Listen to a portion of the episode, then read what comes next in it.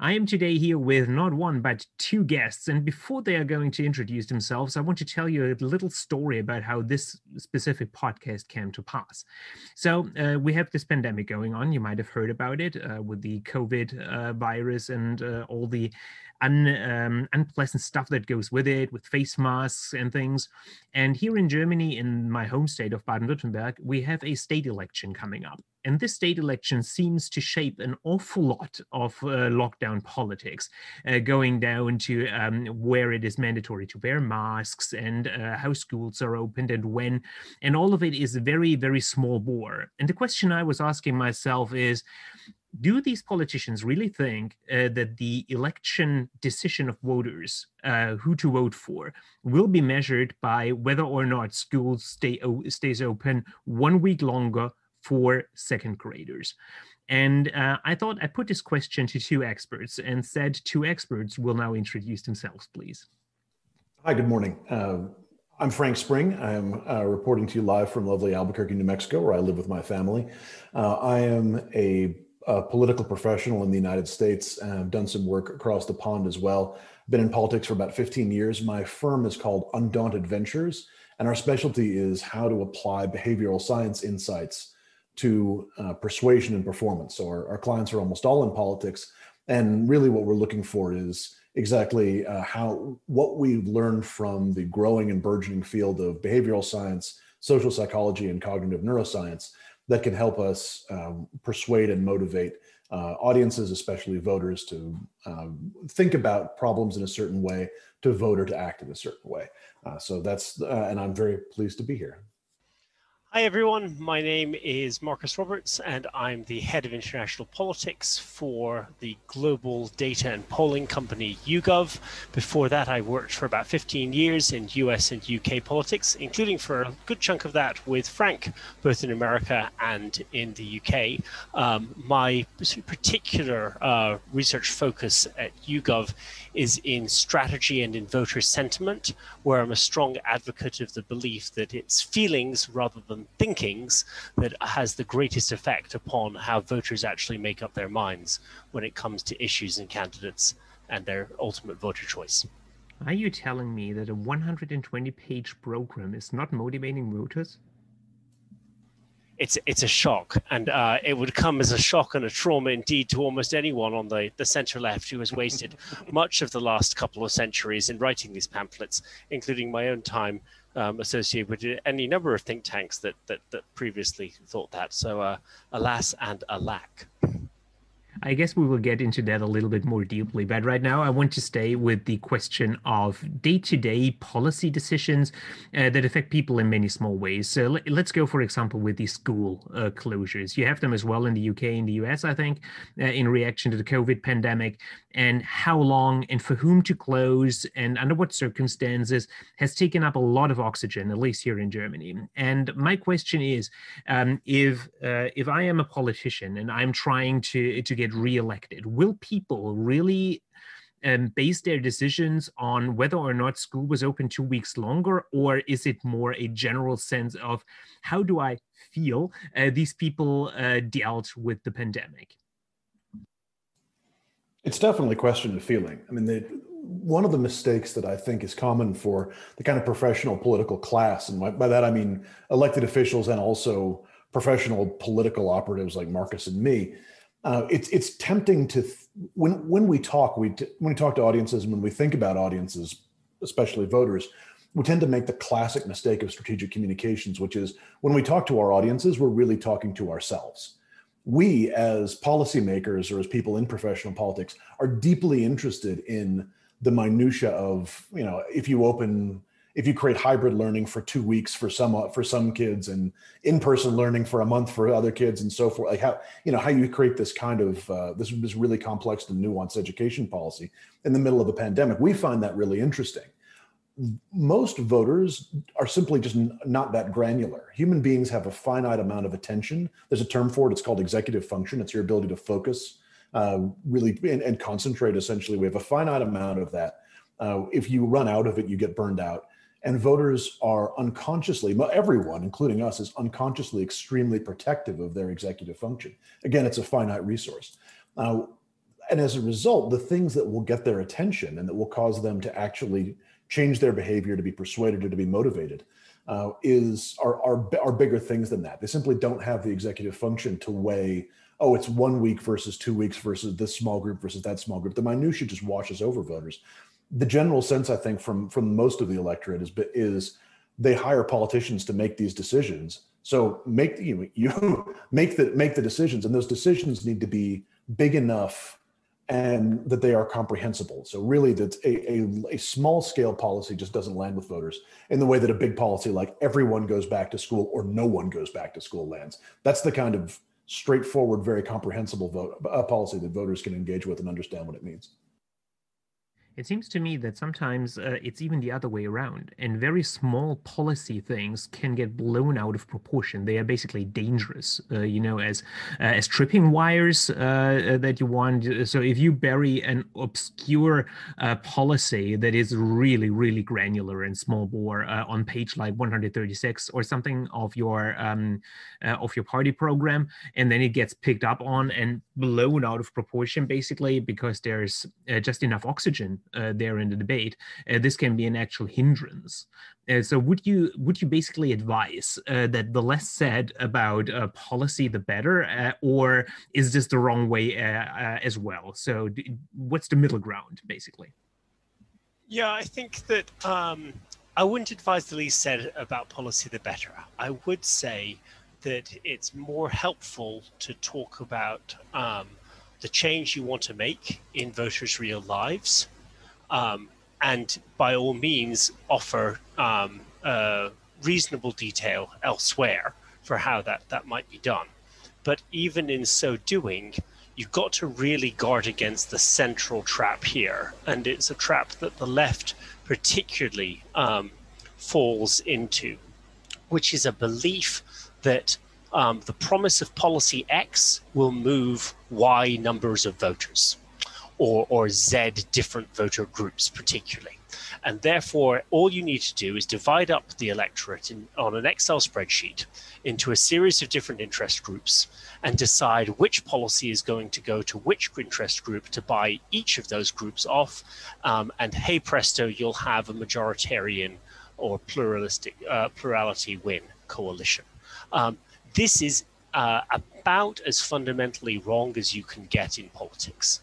It presumes that somehow voters are, as a mass, a series of charity cases um, who are just so desperately begging to be grateful to you for the largesse that you're going to give them, with, by the way, their own money. Um, uh, that somehow this will translate into their loyalty and indeed fealty and indeed gratitude um, thereafter. That's not how people work. If you knock on a door and you speak to a voter and they say that they're worried about their job, or they're worried about their mother's health care, or they're worried about um, wages in their community because um, there's been a lot of population change lately and wages have been going down as the labor market has gone up.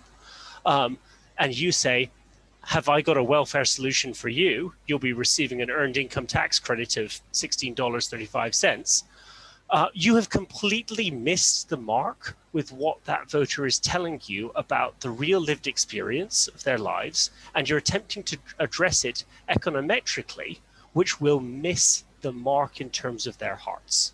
Uh, and in an attempt to appeal to their heads, uh, you will end up with a worse relationship than you started with. And that comes from the mistake of thinking that somehow policy will save you.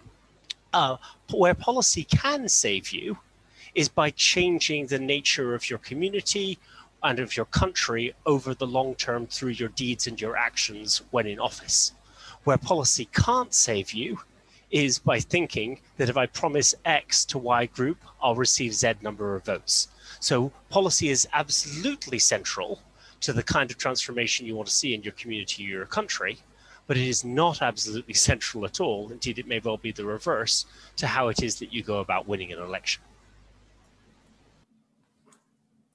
That's a really good point, Marcus. And I think one of the this, the proof of that particular pudding is is in the U.S. in our recent elections, where Democrats have consistently gotten cut through on exactly one policy issue, and that policy issue was the provision in the uh, Affordable Care Act so-called Obamacare to cover pre-existing conditions. For your international audience who, who may not be familiar with the, uh, I would say, medieval nature of American healthcare, uh, in America before the Affordable Care Act, if you had a pre-existing condition, so you were you were born with you know you were born with a uh, you know like say a say a heart defect, for example, that's an expensive condition to treat. And in America before the Affordable Care Act, a, an, a private insurance company could just decline to insure you, or could insure you at an absolutely usurious rate uh, because you had this pre but they could just decline to insure you. No, I'm sorry, you're going to be too expensive. And as a result, you could not either not get health insurance or get the most, ex- or your health insurance would be too expensive to afford, which is functionally the same thing. Affordable Care Act did away with that. You have to be, insurance companies have to insure uh, people who have pre existing conditions. That's the one pe- the one consistent issue on which Democrats have gotten cut through to voters that voters remember and respond to. Not because every voter has a pre-existing condition, most do not definitionally, but because it's a thing that there are two parts of it. First, it's a thing that Democrats have actually done. It's not a promise, it's a real thing that happened. Democrats actually did that, and it changed people's lives. And secondly, it's a it is a policy that touches uh, on a value and the value is fairness. It is it is cartoonishly, devilishly unfair for someone who was born with a you know, with a with a congenital heart defect, for example, to not be able to get health insurance. They didn't do anything wrong, uh, and yet you know, and yet they and yet they were prior to the ACA, they were punished for it. So this seems this is a you know a simple policy change that affected people's lives in a very real way and spoke to that value of, and spoke to that value of fairness. They made the system fair everyone gets health insurance. It doesn't matter if you were born with a condition or not, if you have a pre-existing condition or not. Uh, that's the kind. That's the kind of policy change that does work. Um, and on the subject of unanticipated consequences, because you mentioned the the small things that blow up here in the glorious state of New Mexico, the land of enchantment, uh, we've been going back and forth uh, on when schools are going to reopen. And the biggest school district in the state, the Albuquerque Public School System, decided they were going to remain remote learning only until the fall. Uh, and this touched off its own firestorm because parents want to send their children back to school. I think understandably, although I also understand why APS chose not to reopen. But the biggest political, but the, the biggest political fallout on that decision is around high school sports. Uh, parents and students are furious that their students won't be able to aren't able to compete in high school sports. Uh, and it's not that the parents care. Now, anyone looking at this would say, "Oh, parents care more about basketball or football than they care about their kids getting an education." That's not what's happening but the experience the formative experience of high school athletics is part of a kind of broader sense of like character development and the sort of the mythology of, of you know american adolescence. And kids not having the opportunity to do that especially for their final year is really touching a nerve with people uh, one that i don't think any of the policymakers saw coming. So this is one of this is something that's pretty far down into the policy that has suddenly become a, a really huge issue. Yeah and i just add very briefly that um, uh, Frank's uh, invocation of pre-existing conditions is a classic instance of something that a voter wouldn't understand as a policy matter, um, because as Frank would say, um, it's about the values at stake, and it's also about the real lived experience of the voters, and it's about the story of their lives that they're living.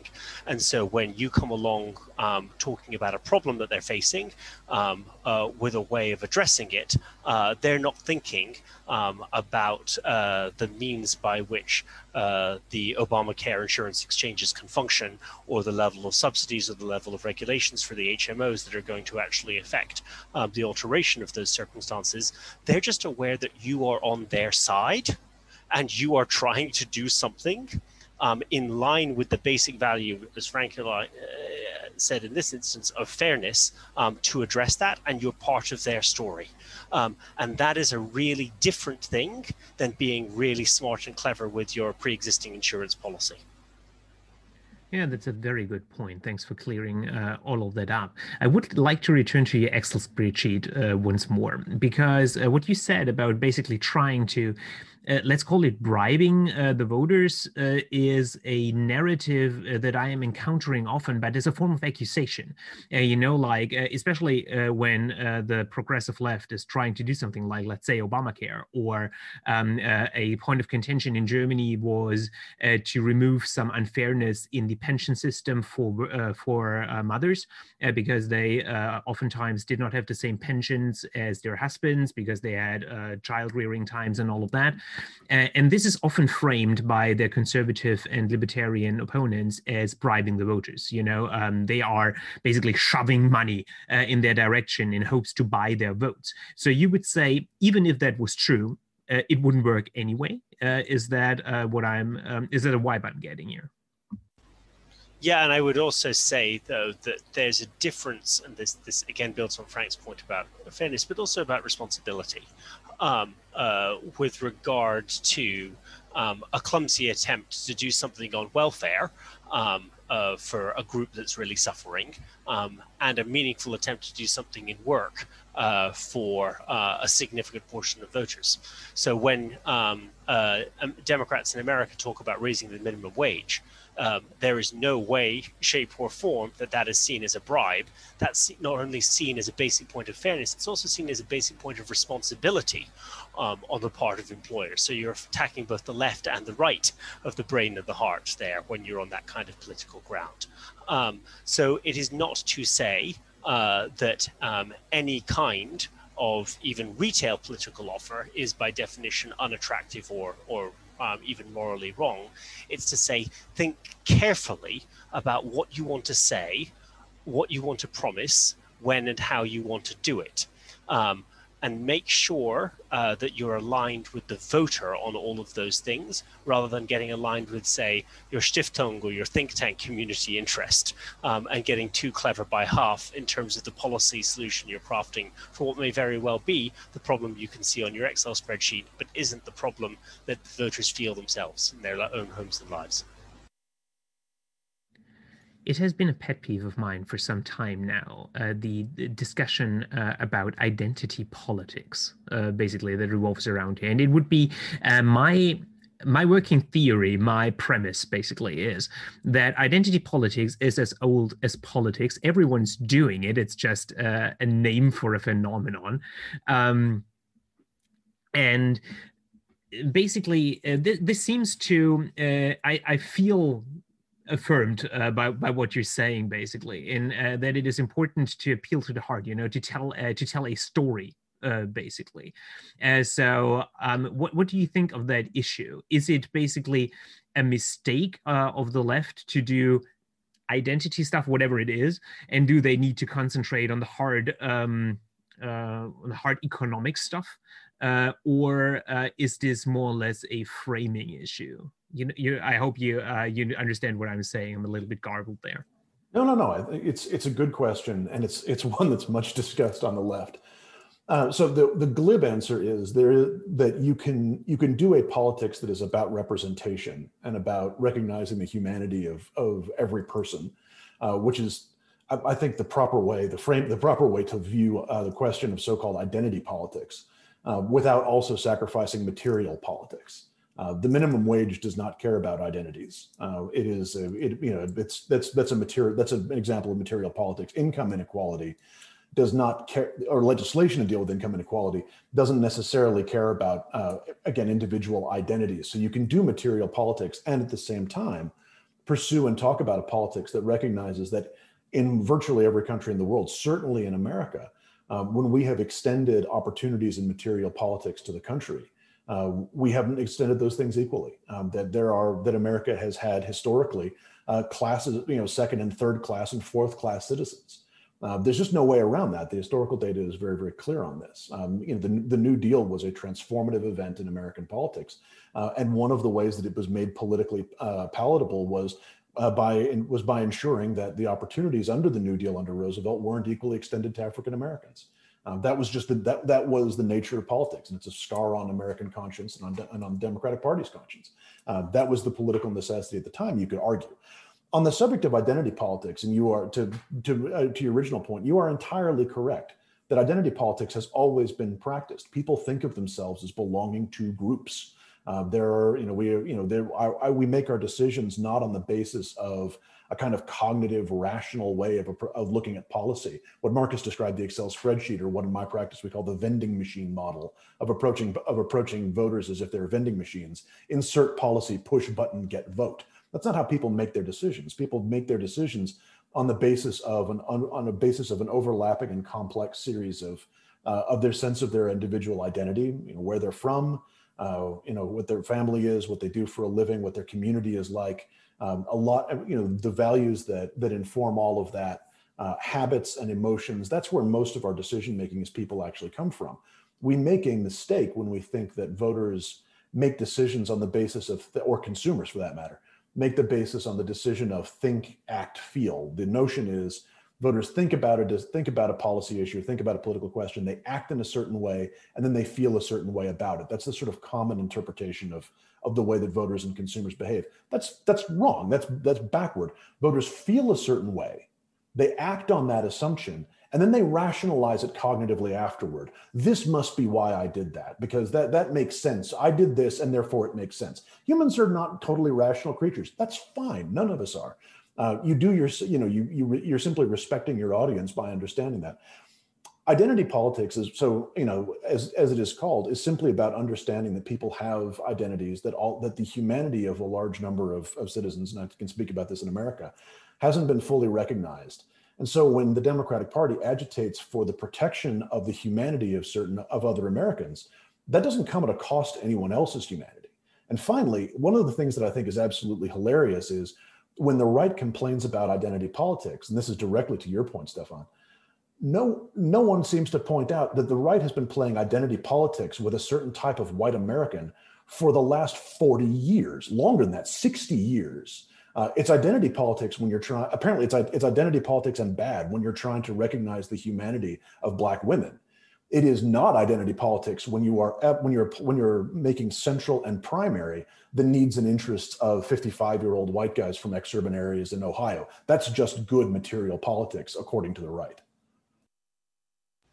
Yeah we even have uh, building on that point frank we even have uh, uh, pretty good academic evidence that voters will retroactively change the continuity of their previous thinking. They'll retcon um, their old uh, positions in an effort to align them with the decision um, that they later come to make. So, as Frank says, you don't end up with think, act, feel. You end up with uh, feel, act, think, where think at the end um, alters what they may have previously felt or thought in order to fit in with what they end up believing um, after the fact. Uh, this is important because it comes back to something that Frank's practice, uh, Undaunted, are, are, are, some of actually, I would say, the, the top specialists in globally um, uh, in this respect, which is understanding the importance of story um, and understanding um, politics as um, a relationship between a candidate and a voter um, explored through the story of the candidate, of the voter, of the community, or of the country um, that the candidate and the voter share. Uh, and of course, we really succeed in politics, and campaigns and candidates really succeed when the story that they're telling aligns with the story that the voter feels, which aligns with the story that the community or the country that they both reside in um, uh, uh, is, is, is part of and, and, and represents the next chapter of where we're all heading together. And when things go wrong in these respects, it's when the story that the candidate is telling, the story that the voter is living, and the story that the country or the community is in are all out of sync with each other. And this is the danger of policy again, which is policy can take you away from story and it can take you away from the voter and it can break apart the relationship between the candidate and the voter. Because if a campaign is meant to do anything, it's meant to create a positive relationship between a candidate and a voter. And what campaigns endlessly do is they create policy which ends up getting in the way of that relationship, as opposed to creating policy to illustrate what that relationship can and should be on its best day. Um, and that's why policy isn't always a wrong thing. It's why policy is a tool to be used carefully in the furtherance of the creation of that relationship in alignment with the story of the candidate, the voter, and the country or the community that they wish to serve. I would like to return to the issue of narrative and story in a second, but before that, uh, speaking of going somewhere together, uh, you talked about uh, the importance of taking the feeling into account and how we retcon our decisions based on our feelings. Uh, to because while we are irrational beings, we would never admit it to ourselves, right? Uh, our decisions have to make sense.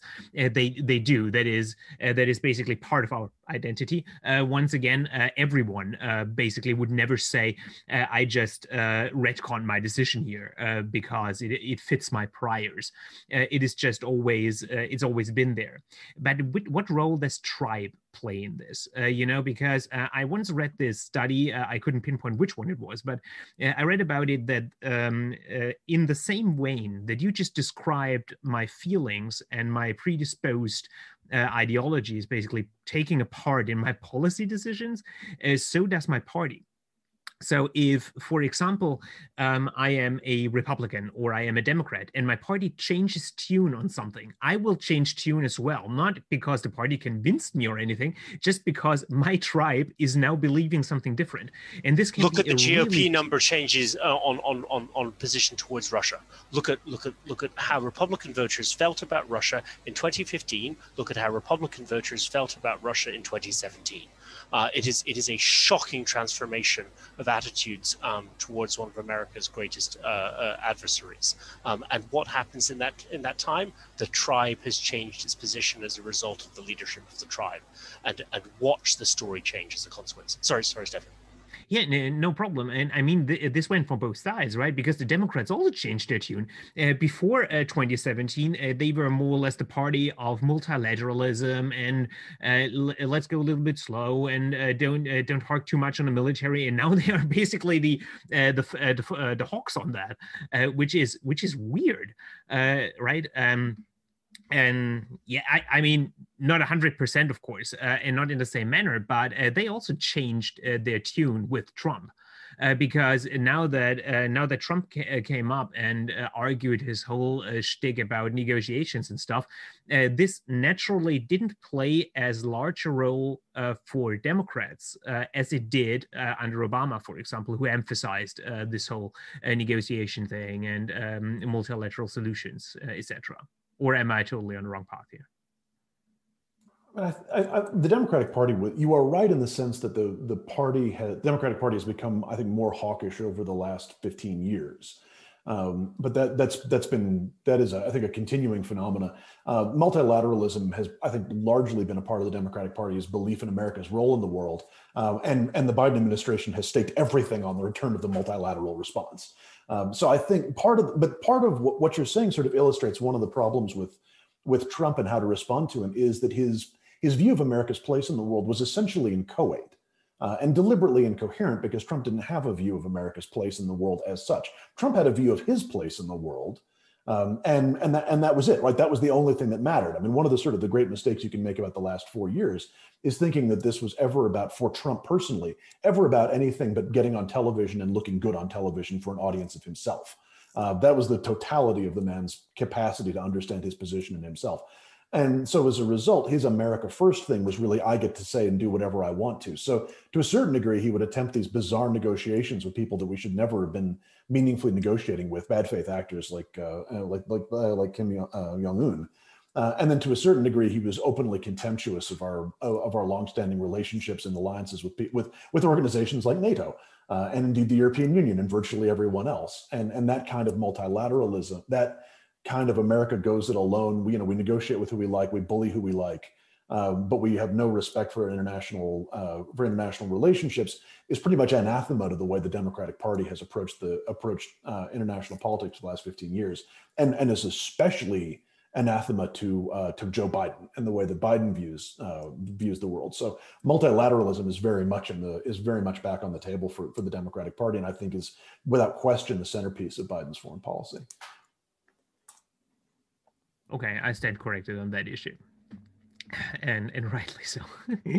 um, let's uh, let's return to the story element of it uh, I think it is really important uh, that you can actually tell uh, a story as a politician. And it is my feeling that the right has been much more successful uh, over recent years, especially, but it is a, a long term trend, uh, basically, that they are better at telling stories, having a narrative uh, than the left is. And I think a lot of the much discussed troubles of social democracy and the left in general is because they are lacking a compelling narrative, what they really want, what this is all about other than incremental uh, improvements, basically. Uh, would you agree?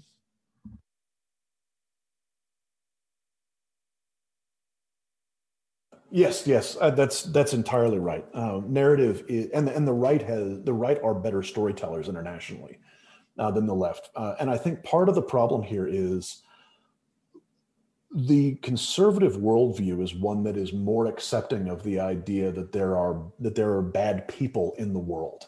It's a it is a it is a low trust worldview um, that is a little bit more uh, that's that's a you know a, a, little bit more cautious, a little bit more concerned about the world, a little more fearful, frankly. It sees the world as having more threats, as being a more dangerous place. This is all, and Marcus can confirm this. This is all backed by data. The conservative voters tend to see the world as a more dangerous place, full of more dangerous people, and as a result, the stories that they tell, the right is much better at identifying antagonists. I, you know, we, we could spend another two hours talking about this, the cognitive neuroscience of story, but in essence, a story must have an antagonist. If a story doesn't have an antagonist, it's not a story. Uh, it doesn't have to be a villain, but you need a protagonist or a hero who is trying to accomplish something. You need an antagonist who can give them what they want, who can stop them from getting what they want. And that creates the stakes of the story. And from the stakes of the story comes the emotional reaction to the story. That's the that's the that's the building blocks of a good narrative. Conservatives always have that because they see the world as being full of antagonists for themselves, domestically and internationally progressives struggle with this. Progressives are much higher have much higher trust in other people, don't see the world as a, as dangerous a place, and as a result, our antagonists tend to be big systemic problems. If you ask a progressive American what are the where are our biggest antagonists, well, now they would say Trump, but prior to Trump, and, I, and this is not a coincidence. Well, the big problem it's it's income inequality, it's climate change, it's uh, you know, and this is a this and these are all real serious issues, but they're not antagonists. They don't lend themselves to storytelling. What does income inequality look like? What does climate change look like as an antagonist? And in order for people to understand the essence of a story, they need to be able to visualize their antagonist. And the right, the rights world is full of antagonists that you can that you can see and uh, and the progressive world is full is, is full of antagonists that are big and systemic and that you can't see. And it puts us at a disadvantage. We do have antagonists. Progressives can tell good stories uh, but also our predilection toward policy leads us away from that because we're a lot more comfortable about talking policy than we are thinking through who is our antagonist here. It's just an uncomfortable place for us yeah, I think that's right. I mean, uh, the way I, I, I, sometimes try to characterize it, it to the left is um, the left has a problem understanding that more people are bad than you hope. And the right has a problem with accepting that fewer people are bad than you fear. Um, and, and of course, in, into that, that middle, um, comes reality in which uh, uh, you do have a larger group of, of problem citizens than the left would like to acknowledge, but you don't have um, anywhere near as large a group of problem citizens as the right fears that there are. Uh, and and this this takes you back to um, uh, the kind of politics uh, that can command not only sectarian or, segmented, segmented support, but majoritarian support. Uh, one of the things that I think is happening right now that the Biden administration is being very smart on is they, they consistently and bravely talk about their $1.9 trillion stimulus uh, COVID relief package, the American Rescue Plan, um, as being a bipartisan endeavor. Yet Republicans in Congress say no House votes are going to come from the Republican caucus and no Senate votes are going to come. But the Biden administration has a trump card there, which is per just this week's um, uh, YouGov polling, we have 66% support um, for the $1.9 trillion package uh, from Republican voters. Now, at the stage at which you have commanded a significant chunk of the opposition party's voter base, you have a new way of defining what bipartisanship is. No longer based upon what it, what the elites say um, in in Congress, who are uh, pursuing a political strategy of outright obstructionism, but rather appealing over their heads. And what do we know? Um, uh, uh, about every successful president. They use the bully pulpit to get out of Washington, to break out of the congressional death spiral, and to appeal to voters in the country. And so it's very encouraging to see right from the get go the Biden administration not falling back on a policy based argument in Congress, not falling back on a process based argument about how many members of Congress or senators are supporting their thing, but instead telling that bigger story about support for the American Rescue Plan from the American people itself. Uh, and that shows a sharpness of politics in government that is uh, rare and commendable. Yeah, that makes a lot of sense. Although, uh, if I if I analyze this correctly, like a measure that has 66% support among the Republican base is sure to lose some if uh, this really becomes a major point of political struggle, right? Uh, this is always the case where polar- polarization kicks in and then the tribal uh, connections in the legions is uh, take precedent. Oh yeah, and um, partisanship kicks in, and things. Um, uh, uh, and, and as as Frank and I were to say, in, in, polling and campaigns, numbers go up and numbers go down. Um, but uh, there is such a thing as a political reality as well. And let's never forget that even after every single effort the Republican Party has put America through over nearly a dozen years now to get rid of Obamacare, Obamacare still stands. Um, it has taken some serious body blows along the way, but it still stands. And why is that? Because even after the Republican onslaught on it, um, Obamacare commanded and continues to command considerable popular support um, uh, amongst the American people. And that's why, uh, interestingly enough, even if you are playing a Washington game and even if you are trying to pick holes in a very complicated policy package that is Obamacare, um, you'll find that if you're on the wrong side of the story, which cut, which uh, leans into the values, and Obamacare is a wonderful story um, tapping into powerful values uh, uh, for for the left. Um, you're going to discover that your political success in repeal is limited or failing, um, to put it mildly. The same is true of Trump's tax cuts, right? Uh, they are also basically a story, and they are uh, they are viewed very favorable, and it will be very hard to get rid of them. Yeah, I mean, I think they're they're part of an old conservative story that people are overtaxed, that the government takes too much and doesn't leave people to their own devices and so forth. I think it will be challenging to get rid of some of them, um, although they were less popular than most tax cuts have historically been. Certainly less popular than the uh, uh, than certainly less popular than the Bush tax cuts were. Uh, which and I think there is probably room to to knock out the Trump tax cuts in no small part because they bear his name. I mean, you know, if those were if they call, if they were someone else's tax cuts, uh, I think there's probably a pretty decent chance that they would stay on the books for a very long time. But you know, Trump himself is unpopular enough. Uh, I mean, he's hugely popular within a within a dwindled Republican Party. Uh, but he himself is unpopular enough that you could probably, if you were able to tell a compelling story about what you were going to do with that money, about how this fits into the new American, you know, the new American deal. If you're telling a story that big, and part of getting there is to do away with these Trump tax cuts and get us back on the on the on the path to uh, success for everyone. Um, yeah, you could probably undo them on that basis. Everything is in how you frame the Trump tax cuts. They're in and of themselves. They can they're either invulnerable or deeply vulnerable, depending on the story that's being told and by whom. This was an incredibly fascinating, in depth look uh, into what you actually do. And uh, I want to thank you for taking this time uh, and answering questions with me. I hope uh, the audience found it as interesting as I do.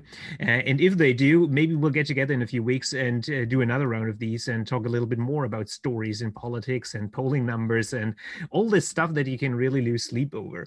So thank you guys once again. I wish you a nice evening, Marcus, and a nice day, Frank. this was a hell of a coordination thing over three times time zones, but we managed. So thanks again and see you soon. That was a delight. Thank you so much, Stefan. Be well. It was great.